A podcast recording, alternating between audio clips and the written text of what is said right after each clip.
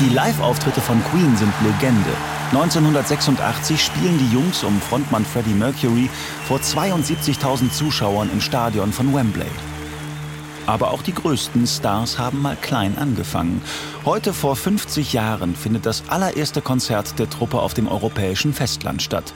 Ort des musikalischen Urknalls Muffendorf bei Bonn. Die Location das Underground, ein Musikclub in einer von Fachwerkhäusern gesäumten Straße des ehemaligen Winzerdorfs oberhalb des Bonner Stadtbezirks Bad Godesberg. In dem 1969 eröffneten Underground geben sich spätere Weltstars die Klinke in die Hand.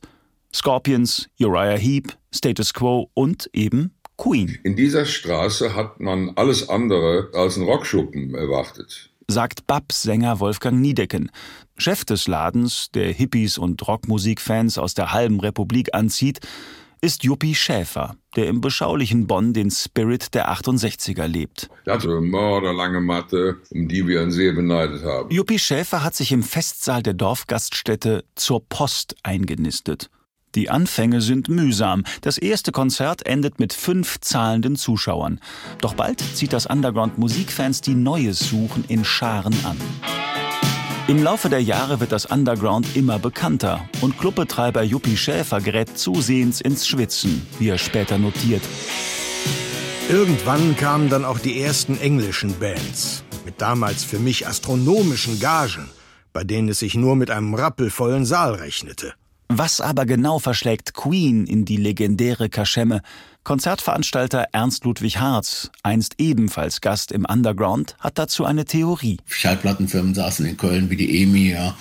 Und wenn dann eine Band da war, die neu vorgestellt wurde, hat man die mal spielen lassen für die Presse. Ja. Die Plattenfirma wollte die Live-Qualitäten von Freddie Mercury und Co. testen. Das drei Monate vor dem Auftritt in Muffendorf veröffentlichte Debütalbum Queen ist in den Charts eher schwach gestartet. Juppie Schäfer stellt seinen Club zur Verfügung, unter der Bedingung, dass er für die unbekannte Combo aus England keine Gage zahlen muss. Angeblich verfolgen nicht mehr als 40 Zuschauer den Gig.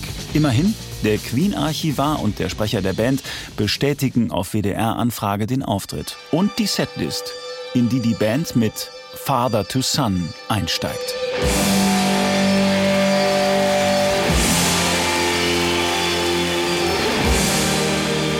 In dem Jahr, in dem das Underground seine Pforten für immer schließt, startet Queen so richtig durch. Ende 1975 erscheint A Night at the Opera.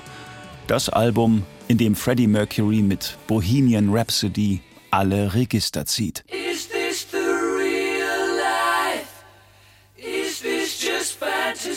Um das Underground wird es still. Juppie Schäfer stirbt 2018.